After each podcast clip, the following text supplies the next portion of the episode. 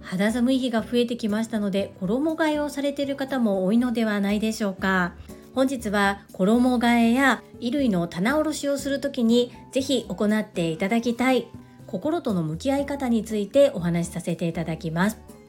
この配信はボイシーパーソナリティを目指すジュリが家事育児仕事を通じての気づき工夫体験談をお届けしていますさて皆様いかがお過ごしでしょうか？本題に入る前に2つお知らせをさせてください。ただいま個人スポンサーさんを募集しております。料金は1日スポンサーが330円、1週間が1650円、どちらも税込みとなっております。何かの記念日や PR、告知などよろしければご活用くださいませ。そしてこれは私の新たなチャレンジでもあります。2つ目は先週配信させていただきました10月の超潜入リスペクトラボ無料で全編聞けるのが本日までとなっております。ぜひぜひ無料のうちに前半後半2つに分かれておりますが聞いてください。10月のゲストは生体波動鑑定士泉さんです。目に見えない波動についてお話をくださっています。ぜひ聞いてみてください。どうぞよろしくお願い申し上げます。そんなこんなで本日は衣替えをきっかけに自分の心と向き合ってみようというテーマでお話をさせていただきます。私はサラリーマン27年目のパラレルワーカーです。パラレルワーカーとは複数の業種の仕事をしている人のことを言います。個人の活動の主軸は2つお片付けのサポートとお料理教室ですこのお片付けちょうど今いい時期です寒くもなく暑くもなく動きやすい時期となっていますそして季節の変わり目ということでクローゼットの中を衣替えされる方も多いのではないでしょうか先日私はカラー診断を受けてそちらで行っているユニークなレッスンでお洋服を7点購入したので8点手放しましたよというお話をさせていただきました。ぜひ衣替えや半袖から長袖に乗り換える時に自分自身の心と向き合っていただきたいと思います。まず1つ目は半袖と向き合う時間。そして2つ目は長袖と向き合う時間。そして3つ目は自分の心と向き合う時間です。まず1つ目の半袖夏服と向き合う時間ですこれはこの夏一度も手を通さなかったお洋服は一着もないでしょうかまずそこクローゼットをしっかり見つめ直してみてください肌着などの下着そしてパンツスカートワンピース T シャツブラウスなどなど上のトップスから下のボトムスそしてアンダーウェアまで含めて夏の場合は UV カット商品などもありますね。よーくよーくクローゼットを見渡してみてこの夏一度も袖を通さなかった服があればそれを一旦取り出してみてください。取り出すだけです。捨てないでくださいねいきなり。まずは取り出します。そして2つ目の長袖と向き合う時間です。今度衣替えをしてこれから着ようとするお洋服。そのお洋服の中で1年着てないな。もったいないと思って置いているのに痩せたら着ようと思って置いていたんだけどな。1年着てないな。もらったしこれ捨てれないしだけど気に入ってないから着てないなそういったお洋服は点もないでしょうか。ぜひ向き合ってみてください。おそらくものすごくミニマリストの方以外は最低1点はあるのではないでしょうか。そして1年前寒かった頃よく頻繁に着ていたんだけれどもその時はお気に入りで何度も何度も洗濯して着ていてお気に入りすぎて毎日見ていたからあまり気づけなかったけれども半年以上着ていなければ久しぶりに見たら首がヨレヨレとか汚れが全然落ちていないとか型崩れしてしまっていたりなんだか白い服だったのに黄ばんでしまっていて洗濯しても取れないような汚れがついているとかそういったお洋服はありませんか？半袖と向き合った時と同じです。長袖と向き合った時もそういうものがあればまず全部取り出してください。ゴミ袋にいきなり入れないでくださいね。ただどけるだけですよ。そして3つ目は自分の心と向き合います。今1つ目で半袖と向き合い。2つ目で長袖と向き合いました。次は自分の心と向き合います。まずどけなかったクローゼットに残った服っていうのが今着ている服です。着れる服じゃなくって着ている服です。なので収納はその量をマックスとして捉えて収納を作ると失敗することが少ないです。そして半袖と長袖の取り出した服。ここと今度自分の心と向き合っていきます。手放すのか置いておくのか譲るのか売るのか。いろいろと方法があるんですけれども置いておく場合はこのお洋服たちを置いておくと決めた年月日を必ず記載してください。そしてのけた服だけを何か紙袋なり一つの箱なりに入れます。これが置いておく場合のやり方です。置いておく期限は1年です。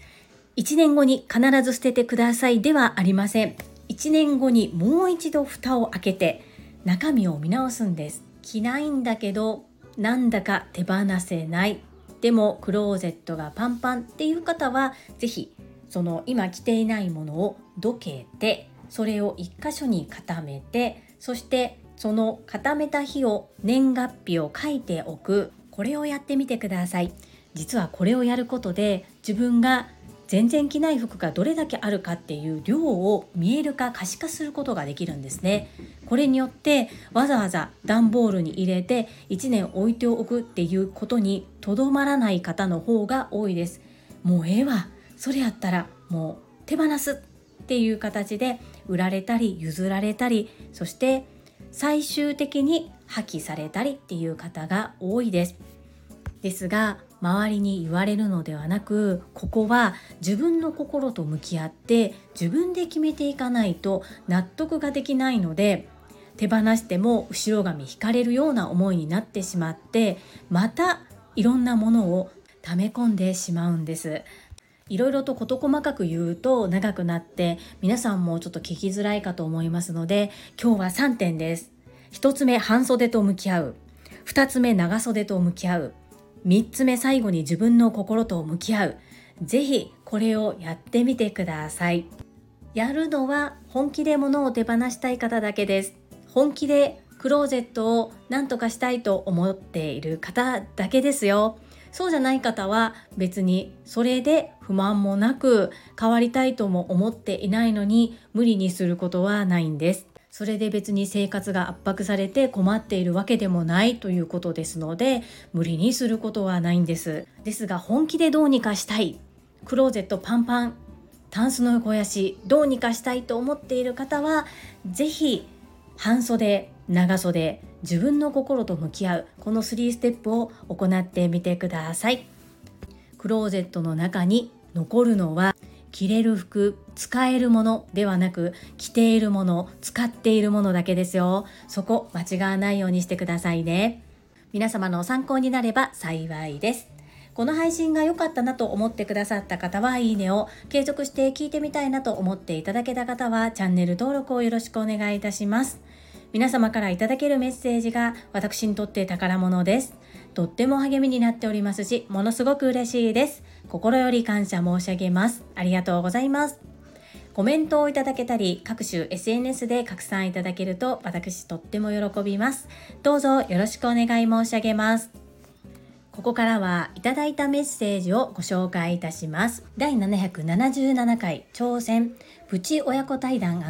イメチェンにチャレンジこちらにお寄せいただいたメッセージです。かおりさんからです。樹里さん、777回おめでとうございます。シャンパンシャンパンシャンパン祝流星くんからのお祝いメッセージ、ほっぺが緩んで優しい気持ちになりました。とっても優しいお兄ちゃんですね。パーソナルカラー診断からのお洋服の見立て。いいですね。テンション上がりますね。新しいお洋服お披露目楽しみです。私も独身時代に一度見てもらったことがあります。自分ではオータムかなって思ってましたがサマーって言われたと思います。今も変わってないのかな？お話聞いてたらお洋服欲しくなっちゃいました。かおりさんメッセージありがとうございます。このカラー診断って一度診断がつくと一生変わらないというふうに私が見ていただいた先生はおっしゃっていました。日焼けをしたとか年を重ねたとかそういうことではなくって DNA 人間本来私本来が生まれてきた時から持っている色なんだそうです。私はあまり詳しくないのでよくわからないのですがいろんな診断方法があるのかもですね。もし気になるようであれば今されてみるっていうのもいいかもしれませんね。そしてかおりさんお祝いのメッセージありがとうございます。続きまして石垣島のまみさんからです。樹里さんこんばんは。石まみです。学んだことを学びっぱなしで終わるのではなくちゃんとフォローするところがさすがです。私は相変わらず黒相続はい。マミピメッセージありがとうございます。私変わりたくてこのカラー診断を受けたのでこれを元に動かなければ意味がないのでめっちゃ頑張ってます。そして黒が似合う方もいらっしゃると思うんですが私の人生から消した方がいい色が黒と先生にはっきり言われてしまったのでもちろん冠婚葬祭の時は黒は着ますができるだけ自分のカラーを身につけてカラーを味方にしていきたいと思います。まみぴーメッセージありがとうございます。続きまして、たまみさんからです。樹里さん、こんにちは。777回配信おめでとうございます。クラッカー。流星くん優しいですね。それにしてもパーソナルカラーからのお洋服のレッスンまでしていただけるのですね。その場で購入可能というのも興味津々です。はい、たまみさんメッセージありがとうございます。そうなんですよ。先生もおっしゃっていましたが手前味噌ですがものすごく大人気でこんなサービスやってるところないんですよっていうふうにおっしゃっていて実際に受けてみて分かりましたそれが。なので半年に一度ですがしばらくはもうそこでしか服は買わないぐらいの勢いでちょっとやってみようかなと思っています。やっぱりその域のプロの方から学ぶっていうのは本当に大切だと感じております。私もあなただから学びたい。あなただからお願いしたい。そんな風に言っていただける人になろう。そんな自分でありたいと改めてこういうプロの仕事人の方と触れ合うことができると思います。私もたまみさんと同じでネイル昨年の12月からしているんですが本当はまめに1ヶ月に1回行ってきちんとお手入れした方がいいんですがなかなかこう時間が作れなくって1ヶ月半ひどい時は2ヶ月ぐらいになってしまうことあるんですね。で2ヶ月とか1ヶ月半で爪ってこんなに伸びるんだっていうぐらいこう伸びるとやっぱり汚くなってくるんですが私の場合はそれができるだけ目立ちにくい色でやっていただいてます。そして昨日の朝倉千恵子先生の Voicy のコメント欄にも記載したのですがめぐみさんの綺麗はこれで作られるたまみさんも読まれていたと思うんですがあの中にも40代超えてからのネイルの色っていうのはどういったものをすると品よく見えてっていうことのアドバイスも書いてくださっていましたよね。今はそのめぐみさんのアドバイスを受けてネイリストの方にオーダーした色で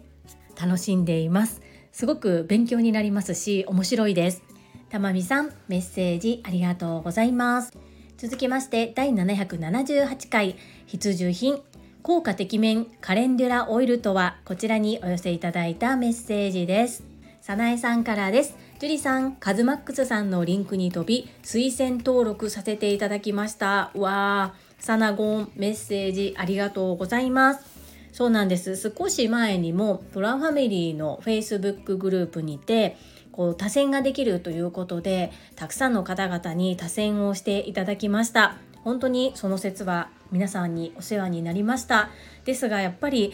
応援たくさんいただいたにもかかわらずまだ結果が出せていない状況です。そんな中ちょっと話すと長くなるんですが株式会社和光組の他社貢献な高橋社長さんって方が Voicy パーソナリティでいらっしゃるんですけれどもそのコミュニティの中で Voicy パーソナリティを目指している方をみんなで応援して他薦しようっていうそういった話が出てたみたいでそこにガタロさんが私も樹里さんも入れてくださいっていうことを言ってくださったんですね。そこからもうびっくりするんですけど毎日です。カズマックスさんをはじめ和光組の高橋社長のもとに集まる皆様が私も含めて毎日推薦をしてくださりでその内容をツイッターやフェイスブックでも共有してくださってっていうでリツイートリツイートリツイートみたいな感じで普段私ツイッターほとんど使わないんですけれどもなんかこうベルマークがすっごい光っていてびっくりしてみると推薦しましたよってことでたくさんメンションいただいているんですよねこのお礼を私はどうお返ししたらいいのかと思ってとにかく毎日ありがとうございますと頭を下げて手を合わせてお礼は言わせていただいているんですけれどもいやこれだけじゃちょっと本当にどうお返ししていったらいいのかなというふうに思っているところなんです。サナゴンも送ってくださったんですね。ありがとうございます。続きまして、かよさんからです。ジュリさん、カズマックスさんの配信聞きました。面白い配信でした。ボイシーパーソナリティ推薦ホームがあることを知りませんでした。ジュリさん推薦させていただきました。カズマックスさんもまたスタイフ拝聴させていただきます。また、カレンデュラオイルのご紹介ありがとうございます。エレナフローラさんの商品は、石鹸のほかブースターオイルは使っています。次はカレンデュラオイルも使ってみたいです。かよさん、メッセージありがとうございます。わー、かよさんまで推薦してくださったんですね。なんか皆さん本当にありがとうございます。そんなつもりでお伝えしたわけではなかったのですが、貴重なお時間を使って推薦いただけたこと、心より感謝申し上げます。ありがとうございます。カズマックスさん面白いですよね 今毎日配信頑張っておられるみたいですよ。そうそう、私もエレナ・フローラさんの石鹸のほかブースターオイルを使っていて一度あのブースターオイルを使うと病みつきになっていますそしてカレンデラオイルはちょっとお肌の調子が悪い時やかさつきがひどい時などに使うと本当に効果てきめんですしお子様にも使えますよかよさんぜひお試しくださいませメッセージありがとうございます。最後にドクターロバーツ和夫さんからです。776回子育ての見た目で判断するのは危険。では母親の奮闘期の一つに周りの理解してくれない大人たちへの違和感に対するストレスを持たれていることを知りました。人にはそれぞれ事情があってのこと笑顔で見守る余裕を持ちたいと思いました。周りの大人たちが一緒になって子供たちを守る。みんなそんな意識を持っていけたら良いのに。もし似たような場面に出会ったら笑顔でその場を明るくできるようにまずは念じます。そして777回目流星くん登場。700回目で次は777でと公言していたと思うのですが実践されて誠実なお兄ちゃんだなと思いました。思春期の自分を振り返ると流星くんはとても親孝行で頼もしいお兄ちゃんです。最後に樹里さん改めまして1週間のスポンサーコールをご丁寧にアナウンスしていただきとても嬉しかったです。最後の日もエレナ・フローラさんで締めるところはさすがです。僕はライブで人前に立つのでお肌は気になります。カレンデュラオイルですね。いつも有益で心地よい配信をありがとうございます。引き続きこっそり聞きまくります。スポンサーコールありがとうございました。ドクターロバーツ和夫さん、こちらの方こそ1週間、エレナ・フローラ、坂井谷美智さんと私の応援を本当にありがとうございます。とっても嬉しかったです。この子育てあるあるに関しては、お子様がいらっしゃらないご家庭とかそんなに子育てに苦労をされなかった方にはなかなか理解が難しい部分なのかなというふうにも思います。ですが子育てだけに限らずその状況になっている状況だけを見て判断するのではなくそれぞれに事情があるのかもかもしれないっていう風な形で行動を起こすもしくはそっと見守るそんなことができるような状況判断ができる人になりたいなと私も感じております。そして和夫さんよく覚えておられますね。そうです。700回目の時に次は777回でと。はい。流星は公言しておりましたね。覚えてくださっているのさすがです。そしてうちの子たちが私母親に対して優しいのはもしかしたら